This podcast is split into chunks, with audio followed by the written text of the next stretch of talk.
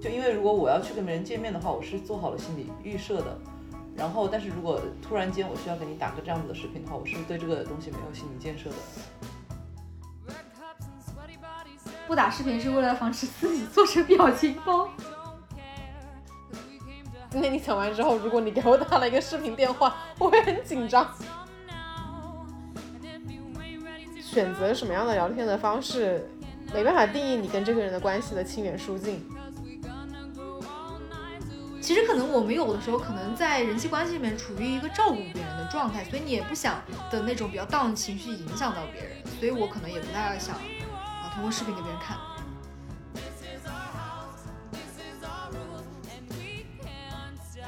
Hello，大家好，欢迎来到水钓鱼头。我是现在已经在上海住了快半个月的新哥。刚刚有人提醒我说已经住了三周，好的，我改一下，我是在上海已经住了三周的新哥。我是在上海已经蹭吃蹭住了三周，但是明天要回去的山哥。我们我们来介绍一下我们这一场的 special guest。我是给他们提供住宿环境以及录播课环境的阿朵。呃，这是朵朵第二次上我们的节目。对，是。然后我们这一次要聊一个什么话题呢？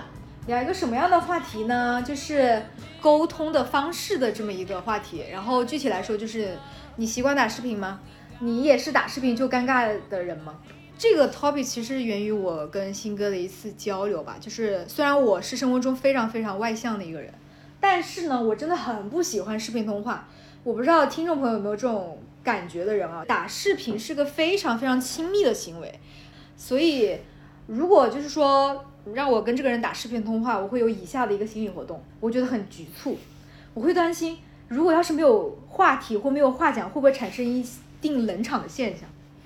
然后可能我觉得这个原因跟我小时候家里面的习惯有关系吧，就是我们家的人除了我父亲，没有一个人喜欢打视频通话的，然后就可能我自己也是这样的一个习惯的人。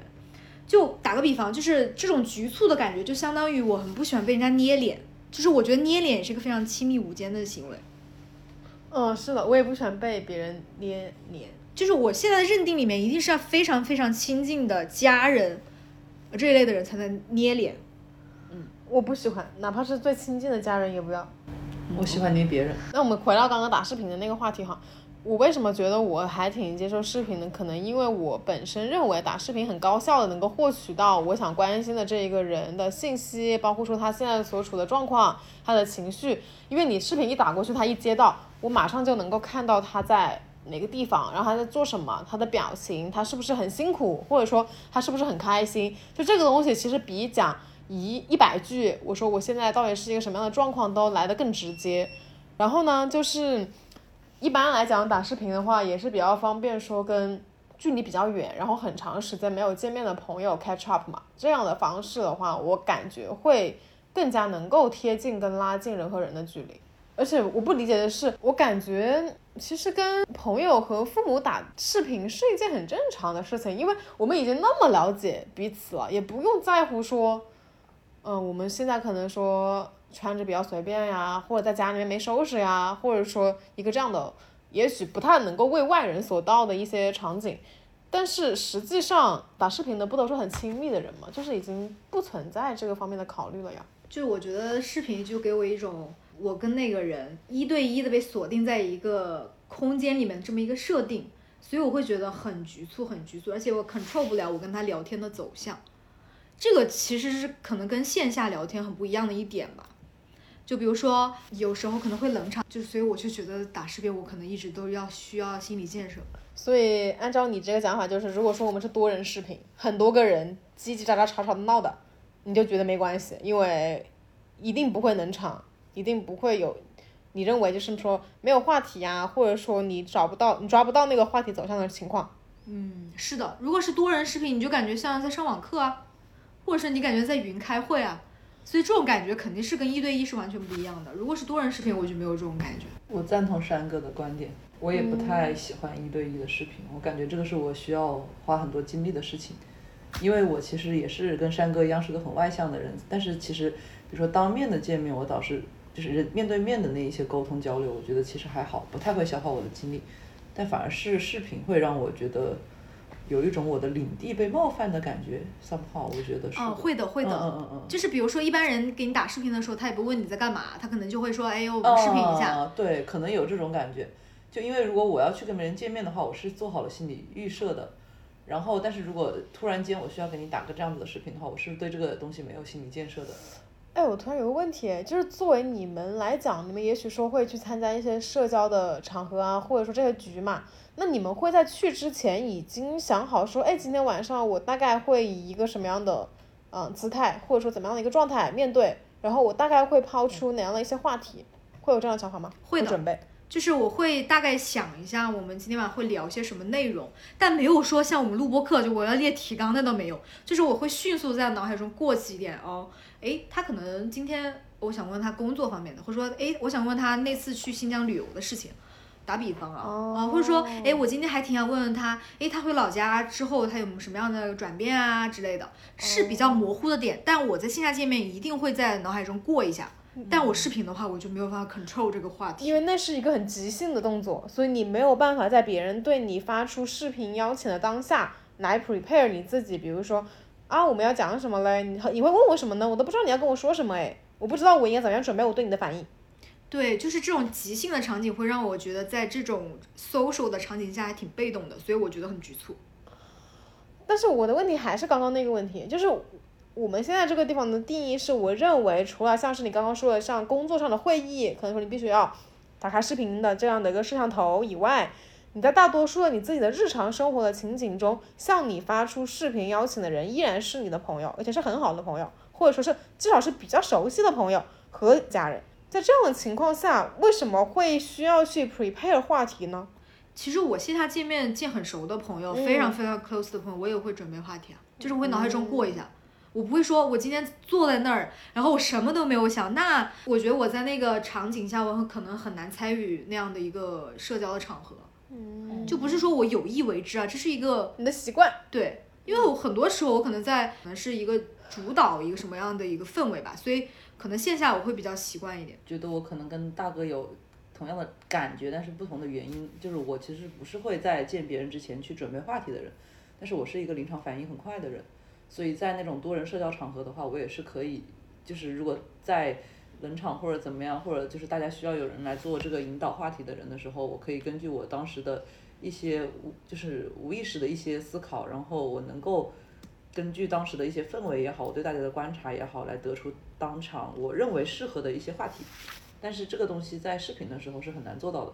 其实我觉得说白了，我觉得我跟朵朵比较不喜欢视频的有一个点就在于我们的信息太少了，嗯，所以以至于我们的那个社交或者说聊天会特别特别的被动，所以我们就不太习惯这样的一个模式。哦，可能因为你们平常社交的模式是你们会去 gather，就是去收集到很多个信息点，包括说这个人的神情、环境，然后嗯更多人之间的一个这样的互动，然后你们通过这些东西，然后再来去说在。社交的时候怎么样去表达呀？然后怎么去反应？嗯，有一点的。是的，是的，因为你这里面说的，不论是环境啊，或者说那些人的神情反应，你对他的了解，其实都是你临场反应的很重要的信息素。嗯，那确实视频可能没有办法去让你发挥这么多。我记得我突然想到一个事情，就是我之前好像有跟你在聊天，然后你跟我说让我不要给你打语音，你直接给你发语音，然后你这样的话你能够。把每一个问题都看清楚，然后再挨个挨个的看，因为可以给你一点时间来思考你的回应。因为我记得当时好像应该也是跟你聊一个比较严肃的话题吧，就是不是那种轻松的，像我们平常打字啊、随便聊天那种。然后你就跟我说这样的话会比较好，因为你会需要一点时间来沉淀你的想法，而不是说很草率的给我一个你很即兴的答案。是的，就是虽然我不太记得你说是具体哪件事情，但这个事情肯定是我想通过文字这种方式去确认的。嗯，就一般可能涉及到一些我不想有信息差的这么一个场景，我一般会用文字。如果实在不能用文字的话，那就语音转文字，或者说发语音吧。反正我就想让自己有一些思考的空间。嗯嗯，就不太是那种即兴互动的，比如说像打电话或者说打视频那样。好，我们大概奠定了一下我们三个人关于这个聊天的背景的一个基础哈。我们现在先简单来讲一下，就是说我们。这边涉及到的三种聊天方式，其实主要就是啊、文字聊天，然后语音，然后包括是视频。文字呢，肯定就是比较多涉及在我们可能工作上交流啊，然后不写比较不太方便说话的场景，或者是你跟陌生人联系，肯定也是呃发文字比较多。当然了，就像我们刚刚还提到，就是说，如果我们要确认一些比较关键的信息，我们会通过文字的形式把它写得很清楚，这样的话不会产生一些不必要的误会和信息差。然后呢，就是语音，语音的话会比较方便，我们要讲述一件比较长、比较完整的故事，然后这个通过语音来传达的效率是最高的，因为如果你要打字的话，可能需要打很久，而且还会需要进行修改。或者语音的话也能够传递一定程度的你自己的情绪和语气，这样的话也能够帮助听你讲话的人啊理解你的想法。然后呢，就是视频，还是我们刚刚说的，就是很长时间没见面，然后我们通过这样的远程面对面的形式，这样的话能够迅速的拉近我们彼此对于状态的了解。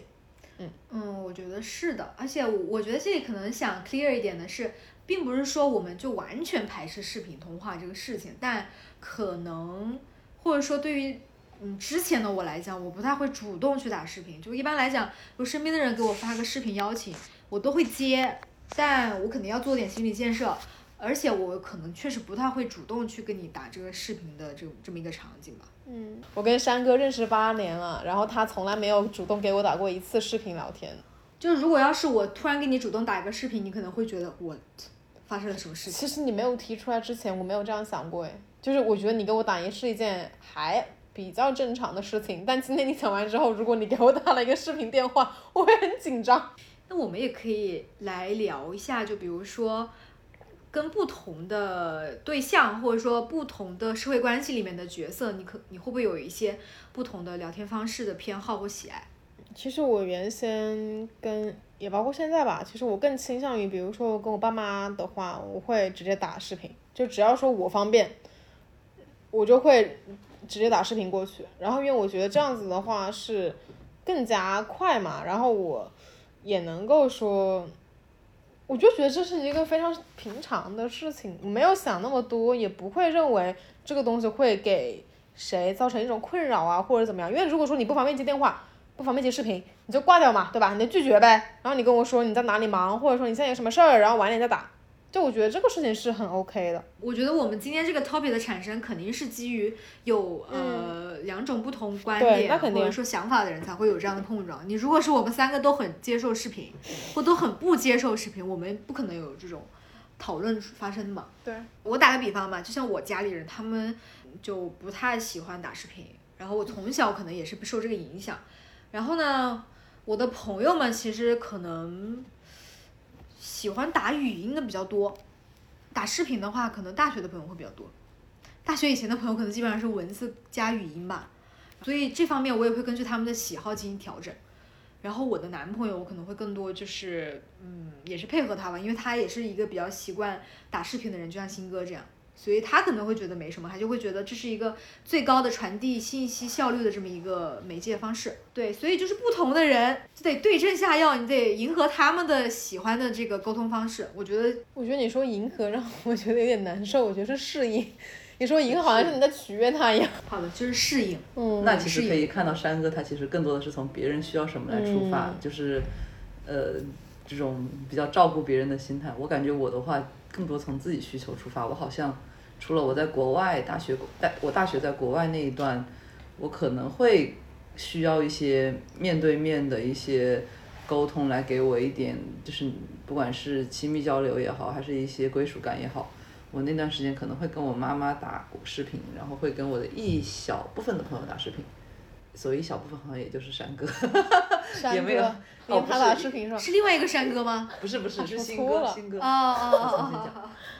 就是好我我所说的一小部分，其实也就是我就好像只是跟新哥打过视频，其实也没有怎么跟别人打过视频。但你有没有发现，在国外那种你特别需要一些身边人陪伴的时候，打视频确实有很强的慰藉的作用。会有一点点，但是可能是因为当时我需要让我的父母确认我，我我主要是让我的妈妈确认我还健在，啊，但是在那里外，从我从小到现在，我都不是一个特别喜欢跟别人通过非面对面形式交流很多的人。小的时候，我甚至不太喜欢跟我爸妈打电话，然后到现在我是因为哦，因为我又开我呃我的家乡，然后到外面来读书了，我可能会因为觉得需要让我的父母确认我的安全，然后给他们及时更新我的信息，我会跟他们定期打电话。好像跟其他的朋友的话，我会更喜欢说文字聊天会多一点，甚至就连跟男朋友好像异地了两个三个月了，也只打过两次电话，加在加打过两次视频，嗯加在一起总时长我觉得应该不到十分钟。然后一次是为了让他跟他炫耀我把我的家布置得很好，所以这个必须要用视频展现。第二个是为了看他的猫咪有睡在我买的那个床上，睡得很舒服，一定要用他朋友的猫咪，呃，睡在我那个床上很舒服之外，我 prefer 不要有视频，我觉得语音会让我更舒服一点。其实你男朋友也对视频这种形式也不是那么接受。他好像接受，她男朋友有提出说我们其实可以打视频，然后被她拒绝了。我说我要学习，因为我那段时间在 final，我觉得打视频阻止我学习。你知道吗？就是这样，就说关于视频的这个形式，也是让我纠结怎么 say no。就是很多场合我确实不太方便接，或者说我觉得我那个状态不太适合接视频，我又是那种不会拒绝别人的人，就这时候真的很为难。嗯，但 anyway 的，但如果这个场景我是真的不能接这个视频，我就得说，嗯，我现在不方便。嗯，嗯，就这这种也会锻炼我 say no 的这种能力。我以后会尽量少给你打视频的。不是我的意思，就是说在这个场景我真的不方便，比如说我在开会，嗯，那肯定啊。对，比如说我真的有什么事情忙，不是说我主观上不想。那我主观上不想，我就说我不方便。没关系啊，但他打我会，他会。接的。对，接完之后我就跟他讲，我说我说拿了不麻烦转语音吧，对，我就这样。们两个大概会视频一个几分钟，几分钟吧，可能就视频三到五分钟可能都没有，就是嗯然后就说转转语音吧，嗯对。是的，是的。因为其实我认为哈，就是刚刚我们说的这个方式，其实我觉得也是可以采纳的。因为你打视频，你并不需你，你比如你跟一个人打视频，也许你们可能沟通会长达一个小时的时间，那你其实是不用这一个小时都面对面的面面相觑的。嗯。所以你可以在前五分钟或者十分钟的这个很短的时间内，你们可能视频一下，然后你们再转到语音，这样的话大家都比较 comfortable。嗯，我觉得这个我会是的，参考以后会不会这样子跟我男朋友打。对，这样其实也是 OK 的，我觉得。相当于是采取了一个比较折中的方式。你不管你是什么一个沟通形式，其实都 OK。你两个人那比较开心的聊天啊，无论什么载体，我都觉得可以接受对开心的。他是开心的，我其实我原来不开心的，我原来是觉得一定要视频的，但是我们原来最开始，我跟我男朋友在一起的时候，不是视频比较少嘛，最开始的时候，是不是他不怎么习惯视频啊？他不怎么喜欢视频，其实他觉得没有必要，你看，对，其实身边不习惯视频的人其实挺多的。但他已经适应了我了。那我也是这样适应我男朋友，没有办法，他一定要视频，难道我拒绝了？当然了，我也不是说我每天都要跟你视频，就是没有说是这样要求，但是我认为，比如说你两三天总该视频一次吧，其实真的也还好。两三天视频一次不是很正常吗？对我们这种，现在他们两个人都在看着我，然后我在疯狂抠头。对于我们这种真的不是很习惯视频的人，你两三呃也不是两三个月吧，你两三个星期不视频，我都觉得还挺 OK 的。那不行，那两三天肯定得视频一次。那你不用看我了，我肯定可以的。你也不用看我，我肯定也可以的。所以这就是朋友，或者说就是人与人之间的差异真的很大。对对对，就是听众朋友听我们这个播客会发现朋友之间很多差异。我其实前两天有在思考这是不是我的一个问题，然后我跟我一个曾经有谈了很长时间异地恋甚至异国恋的一个朋友取证了一下，他说我也可讨厌视频了，他觉得视频里面自己不好看。他也是属于那种很被动吧，他没有办法保证自己每次都很状态 OK 的出现在那个视频里面。他就是觉得他自己的视频里面会不太好看，所以她会把她男朋友的视频给挂掉，然后说打语音。偶像包袱也太重了吧！但能理解，因为确实是不自在。因为我觉得你不管你是男朋友还是说你的家人，这都是你很亲密的人。那所以在这种情况下，为什么要在乎自己的形象呢？那人不可能随时随地都是保持着一个非常好的状态和形象啊。那如果我每时每刻都保持着非常好的形象和状态，那我不是超人吗？或者说，那我为什么还会有脆弱的时候，或者需要人给我情绪支持的时候？那我往往就是在脆弱且我自己最没有办法收拾好我自己的时候，我才最需要别人的情绪支持啊。我觉得在那个时候，可能语音能够给我支持更大一点。而且在语音的情况下，其实你的信息量很少，你只有声音，但那个声音的内容会绝对最大化的被放出来。我不行哎，我一定要看到这个人的表情和神态，我才能够感受到情绪支持。如果你只是跟我讲话，我没有办法感受到。我觉得可能是因为我不太喜欢别人看到我最不太好的时候。其实如果说今天我比如说状态很不好，我会觉得我也不想接这个视频，我会觉得还挺局促的，这也是另外一个点。嗯，这这可以啊，这我能理解，觉得完全没有力气讲话，这个是可以接受。但比如说我说的那个情况，不是我很累的情况，是我比如说我很受挫，或者说我很需要有人来安慰我，或者说来陪伴我的时候，我会觉得视频会在一定程度上会缓解我这样的心理的压力。如果我很需要这种 emotional support 情绪安慰的这个场景，我一般就两个方式：第一，找就是面对面的人；第二就是自愈。那如果你真的没有办法找到面对面的人来安慰你呢？自愈，嗯我会需要有语音那我就。语音呗。那如果我真的没办法视频，那我就语音。对啊，我是那个时候会觉得有语音可，就语音会帮我很多，但我一定不会选择视频，因为我不太喜欢自己最脆弱的或者说最不好的样子展现在别人面前。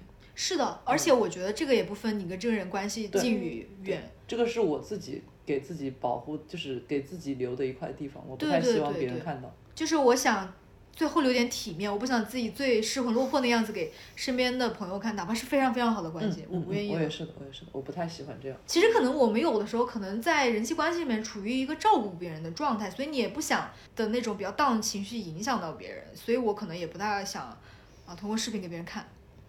其实我自己肯定也会有，因为很累而不想讲话，然后也不想打视频，不想聊语音的时候。但是我认为哈，就是你们刚刚讲的这些东西，肯定是基于我们每个人的个人的经历啊，然后包括说你对于很多事情，你本身的处理方式不一样嘛，所以就肯定还是会有差异的。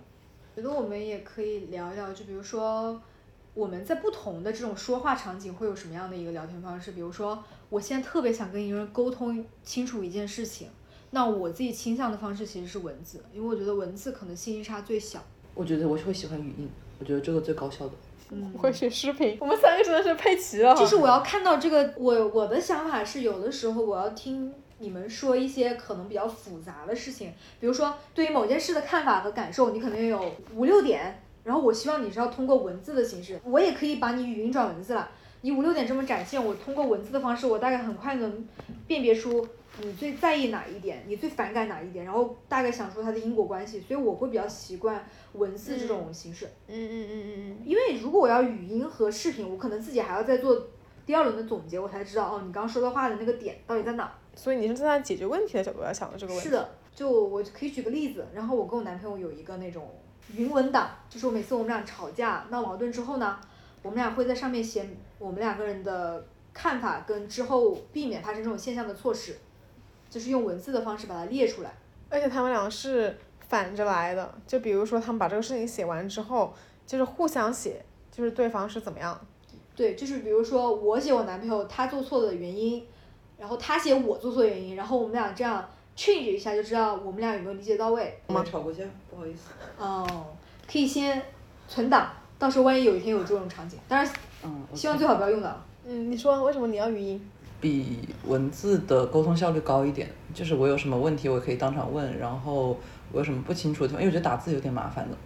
然后这样子的信息密度，我觉得对于我来说更大一点，然后可以再把这个事情弄得更清楚一点，或者就是因为因为因为我觉得呃，你的文字你是有你的一个思考反应的时间，你不是或就因为我们不是在讨论我们真实的一些东西，我们只是讨论我们在讨论一些比较可能需要比较深有深度的话题的时候，文字你有一个自己提炼总结的时间，这会去掉你当中很多你自己第一时间的一些想法，我觉得是的。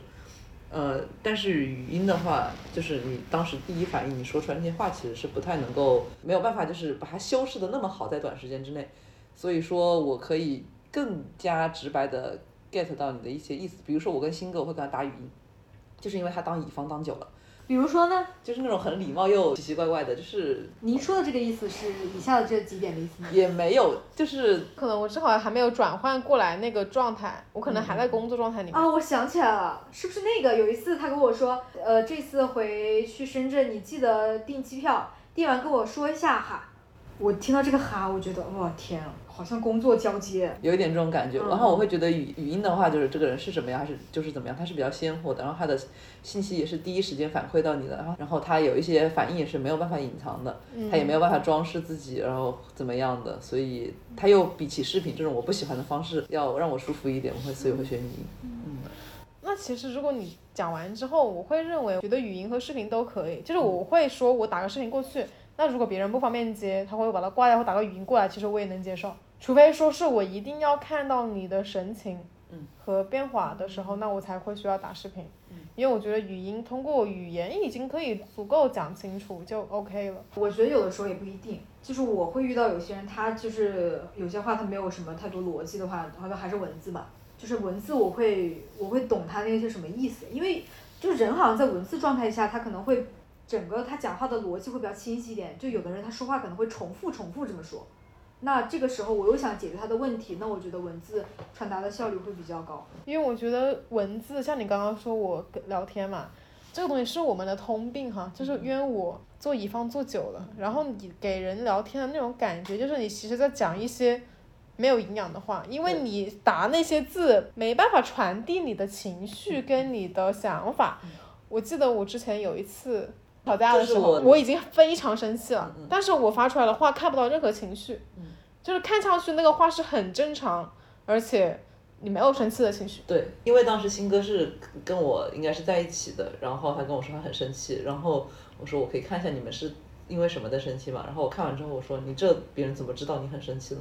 对啊，他没有办法给你你很应该很生气他应该有的一些反馈，因为你当时生气的点是我都这么生气了，你怎么还这样？对，我说但是你这样别人看不出你是这么生气的。是，我觉就是因为得如果站在传递什么情感情绪，或者说你想做一些比较有温度的那种互动的时候，文字肯定不是最合适的。对太冷冰冰，或者说两个人对同一段文字都有不同的理解。嗯是，而且非常非常容易存在文字上的理解的偏差。嗯是很容易，我觉得是的。所以其实我觉得就是场景的问题，在工作的时候文字当然是最合适的，因为它是最把你自己的情绪排除在外，然后最能把你所需要，就是你最能理清楚你要的逻辑，以及把你想要对方知道的信息，就是最精准无误的传达的。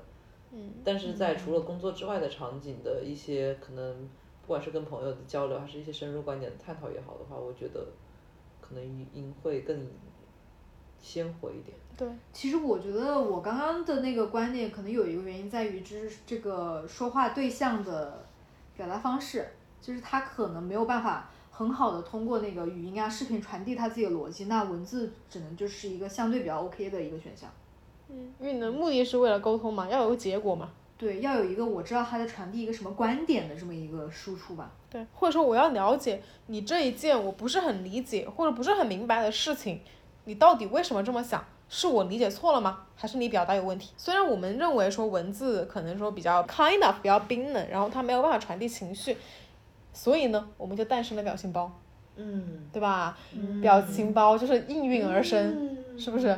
但我们的表情包怎么来呢？就是很多时候在我们视频聊天的时候产生很多表情包。截了很多黑照。对，截了很多黑照，然后 P 上一点。觉得这里必须要澄清一下，只有他们是这样的，所有人都是这样子产生表情包。对对对对大部分的人的表情包还就是网络上流传的那些表情包，但是它确实能够更鲜活的表明你的情绪。但是你们不觉得，就算是表情包，它有的时候也只是你敷衍的一种工具。嗯嗯嗯，是的，是的，但有的时候你也不愿意承认这种敷衍嘛，你就觉得哦，两个人比较开心的结束了这个话题。但我觉得现代人社交，尤其像我们这样年轻人，真的离不开表情包。是啊，你看，比如说山哥，他有时候为了吸引我的注意力，会一一连续给我发十个表情包，可能八个都是我自己。你现在也挺有觉悟的，是的，或者是我们周边人的。对，他会累着在一起发十个给我，就怕我没看到。我我有幸没有接受过这样子的待遇，谢谢。你很快就会有了。啊，因为你还没有做成表情包啊。对啊，对，所以我就不打视频，可能也有个这个关系。不打视频是为了防止自己做成表情包。山哥和新哥他们这个 group 打打视频，可能是因为我不想自己被截成表情包。有的时候你看表情包，你才知道原来这个人可以长成这个样子。对啊平，时都没想能见到他五官都歪形成这个样子，对啊，但很有意思呀。是很有意思。这么看，我自己居然还有点偶像包袱的。对啊，我都习惯了。其实我原来也有点偶像包袱，我现在早就已经没有了。当你的朋友里面有一个人很喜欢做黑照的时候，那你没有办法有偶像包袱。但我觉得我们聊下来还是会觉得，就是说我们自己的一些聊天方式的偏好啊、喜爱，多多少少还是会受身会受身边人的影响。像我之前，我大概不太能接受视频的人，那在我好朋友以及男朋友的带动下，我也慢慢习惯了，甚至我会主动给我自己的就是爸妈和我弟他们打视频。但你不是之前也说你爸爸其实是一个特别喜欢跟他的朋友打视频的人吗？对，但是他好像一般不怎么跟家里人打视频。他可能觉得已经足够亲近，不需要再通过这样的方式去维系或者是怎么样。对，或者说家里面的人每天都可以见，但朋友不一定。对对对，嗯，而且他主要打电话的朋友肯定也是隔得比较远嘛，就是不是可能说住在一个城市啊，或者是怎么样的。对，都是五湖四海的。他一般打视频一般是一对多比较常见一点。所以就是多人聚会，就还是那个场景，就是我们很多人一起打电话。嗯，打视频对这个我们我也可以啊，就一对多的话。但其实反正一对多很难约时间啊，就不是说所有人都能够在同一个时刻都有空打视频的嘛。他们会提前约好一个时间，比如说早上的时候说，哦，我们今晚七点多打一个视频吧，类似于这样。可能我们在很多年之后，大家各自到各自的城市之后，也会像山哥爸爸这样，然后说，哎，我们今晚八点钟准时上线，大家打约一个局吧。对对对对对准备好两斤的花生米和两斤的白酒，对对对对对。然后旁边还坐着自己的，配偶。对啊，然后一起视频。你爸爸不是坐着自己的妻子吗？没有啊，我妈不会坐在旁边，我妈会远远的躲开他，嗯因为我爸爸他能量还是挺足的，他能一口气打两三个小时，一对多哦。这种像是一下子打两三个小时的群面，对啊，是的，是的，他还是那个面试官的那个角色。他还要 cue 别人，哎，你最近怎么样呢？哦，不错不错不错，哎，听说了听说了，哎，最近家都还好哈。哎，你最近怎么样啊？是吧？是这样的吗？对你像前段时间广州那边不是被封了嘛，我爸爸就经常家里面打两三个小时电话，到处 Q 他们，哎，你你那个被封的那个情况怎么样啊？心情还好吗？展开话题。说山哥 just like her father。对对对对对对，这里科普个背景，就是我跟我爸爸确实还蛮像的，从内到外。对的对的，我跟我爸爸也挺像的。其实反正就是不管是什么样类型的人，会有一个自己偏好的那个沟通的媒介。嗯，就是我就觉得大部分的人不可能你什么媒介你都排斥吧。就像我说我不怎么喜欢视频，但我最喜欢的方式是两个，一个是呃线下的 social 以及文字。就你你肯定是在别的地方有很多你去社交，你去给别人或者说收取你自己情绪支持的那种媒介，所以你可能在语音在视频那方面你就可能没有那么 like，没有那么喜欢。嗯，因为毕竟山哥是一个特别特别喜欢发文字信息的人，他可以一次性发一二十条。哎，我很多是语音转文字吧？嗯，也是，那都一样的嘛。但我看来是都是文字嘛。嗯，除了语音转文字，我确实会比较喜欢手打字。嗯，我也喜欢手打字。我是在没办法的时候才会手打字，我只要有机会我就会语音。就比如说我明明都知道大家都要上班，对吧？但是我们还要摸鱼聊天，我不可能说，哎，我们开个群组聊天吧，打语音好吧？你说的这个场景是你实在是没有办法语音或视频吗？对啊，嗯就切入点是不一样。我们的那个第一个选项是文字或者线下界面。我肯定，如果是要说 social 的话，肯定是线下界面。文字跟不熟的人，不是就是所谓的不熟，就是没有那么亲近的人，我的语音可能都只能跟很亲近的人打。就可能说这这样的人在你心中可能也就那么几个，你自己心里是数得上数的那种。其实是的，嗯，其实大家都是啊，这个大大家都是啊，只是说我们可能更多的聊的反而是就是在这些更加亲密的朋友嗯跟嗯就是家人之间，然后你是怎么样去 balance 或者说去平衡，说你是怎么样选择语音还是选择视频，会不会有一些你自己的原因嘛？或者你是哪一种媒介你主动性多一点，哪种媒介你可能会稍微被动一点。对对对，是的，因为有些时候你工作沟通其实也是需要语音聊天的嘛，就这个东西都不在讨论都不在讨论之之内嘛。我们讨论的反而是日常生活中的一些沟通啊、聊天呐、这种的。对是的，打工人哪有选择的权利呢？对啊，打工人想要什么就是什么。对啊，领导想跟我视频我就视频，是的，领导想跟我打语音我就打语音。对对对对对。领导只喜欢发文字，那我们就永远的只用文字聊天。是的。领导喜欢自己给你发语音，并需要你用文字回复，我就给他说说语音，然后转文字。是的，但是你还可能要修改一些可能识别不到错别字这样。对，那肯定，贼好笑。唉，所以我就觉得还蛮奇怪的，因为我原来会认为跟亲密的人打视频是一件非常非常正常的事情，除非他在外面，或者说在嗯很很不合适的一些场景下，那肯定没办法接电话，不没办法接视频，那肯定不接嘛。但是，一旦只要是机会合适，我一个人待着呀，或者说我是哪怕是我在路上走，然后我戴着耳机，只要我不影响别人，或者是怎么样，我都会打视频。或者是我们家很典型的情况，就是我爸妈可能很出去旅游，然后他们到一个景点，觉得这景特别好看，妈妈会马上给我打视频，想让我看到。嗯，我会拍张照。我也是，我会拍视频什么的。也会拍视频，但他们就是想让我看到，就是想让我在那个上面看到。所以我不知道你记不记得当时我们去那个梵净山上的时候，然后我在给我妈妈视频，我说让我妈妈看那个梵净山上的那个景，那个风景。嗯，我觉得这还是家人的习惯给你的影对对。对对对，家人是有习惯影响的。我爸妈反正是不会这样。我爸妈也不会嗯啊。，这当然我理解，因为我们也会拍照，也会拍视频，就如果你爸妈不喜欢视频动画，你可能也不太会喜欢视频动画，就没有思考过喜不喜欢视频通话这个事情，就是。因为你是很习惯，所以你就觉得这是一个很就本能性的东西。所以就像刚我刚刚说的嘛，我觉得如果说你要谈恋爱，然后你现在处在异地恋的状况中，那我认为三天打个视频真的是一件再简单不过的事情，就是但我觉得还是只是说是你认为，有些人他确实是不怎么打视频，他可能文字啊、语音啊，对吧？但是你，但是你都见不到这个人的情况下，你又不跟他打视频，那怎么样才能说明他不是一个？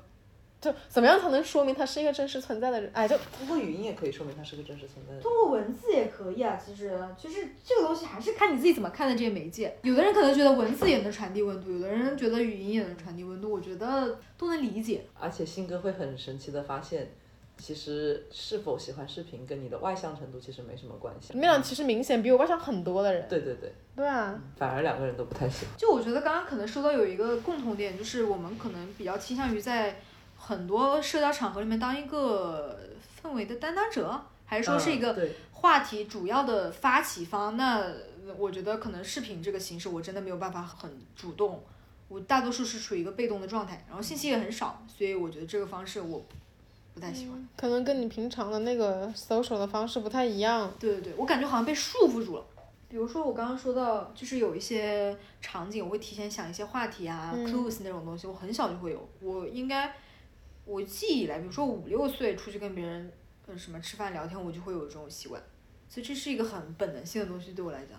所以社牛是怎么养成的？就是一定要从小就有这个意识培养自己。对啊，可能小时候跟我爸爸去过很多不同的饭局，然后我也可能也模仿了他很多行为。嗯嗯，就比如说啊，你见到这个叔叔阿姨，他们家是干嘛的呀？然后他们喜欢什么呀？他们家有几个孩子呀？然后他们家住哪里呀？你跟他们讲什么嘞？就是可能有这种方面的培养吧。嗯，就我就已经总结了我爸爸跟别人社交的那一套模式。明白，理解了，对很清晰。如果以后我的小孩内向的话，我就把他放到山哥家里去养着。我跟你说，把他放到山上去养着。这么想起来，在这之前我也跟新哥和山哥说过，我其实之前甚至连电话都不喜欢打。我突然间想起来，其实因为我爸爸也很不喜欢打电话，所以其实 kind of 能够理解那个所谓的家庭是会有对你这个习惯有很大的影响的。是的，是的，嗯我觉得你小时候就一直受原生家庭各种习惯氛围的熏陶，肯定会有很大程度的改变的。对的对的。其实只是你反而你长大了之后，因为你认识了各种各样的人，你有朋友啦，然后你看到了不一样的人，喜欢不一样的沟通方式，你才会说哦，我也可原来我也可以相对适应一下他们的这个反应。对的对的。虽然我自己没有那么喜欢，我也不可能改变怎么样。的是的是的因为刚刚仔细想了想，我可能在国外四年期间，我爸爸给我主动，他主动给我打了电话，再加上我可能主动给他打回去的电话，两个加在一起应该不超过个位数，四年。其实这里也不是说家里面氛围不和谐啊，就是家里面氛围也挺和谐的，这真的纯粹是因为对家人对媒介有不同的倾向度，所以肯定会影响你自己。反而是现在可能我大一些了，然后我爸爸年长一些了，然后我又回国了之后，他可能体会了一段时间我在陪在他身边的感觉之后，他现在会他会给我开始打电话，所以导致了我现在因为他的习惯的改变，我反而也会给他们多打一些电话，所所以还是相互的。相互影响。嗯嗯对。嗯哎，其实我觉得还是尽可能的，不管是通过什么样的方式哈，不管是通过语音啊，是文字啊，还是视频啊，真的是能够沟通，能够保持联系，能够互相去 update 一下近况啊，其实还是很重要的。就是不要说觉得好有点麻烦或者忘记了，然后就没有去做。这个其实我们都会了，只是不说不会太用视频的方式。对，嗯不管你啥方式，你肯定是要跟你身边最亲近或你最在乎的人，就是保持联系。嗯，对啊，对对对是的。嗯那我们今天聊了还蛮多关于诶聊天沟通，我们最常见，但是我们也总结出了一个非常重要的观点，就是外向的人不一定会喜欢视频聊天。对，以对及选择什么样的聊天的方式，没办法定义你跟这个人的关系的亲缘疏近。对，但你的那个习惯的媒介可能会被你身边的人所影响。对，然后可能这也是一种积极的影响，就对于你们俩的关系来讲，哈，是一种积极的反应嘛。是的，是的。嗯，那我们今天可能我们节目就得聊到这儿了。对，我们还得回去收拾行李，准备回去深圳了。啊，那是我吧？啊，是你，听你说的。就跟大家说拜拜了，好，跟大家说再见下。次见，下次见，下次见，拜拜能够多上你们的节目。没问题，没问题。嗯，好，拜拜拜，拜拜，拜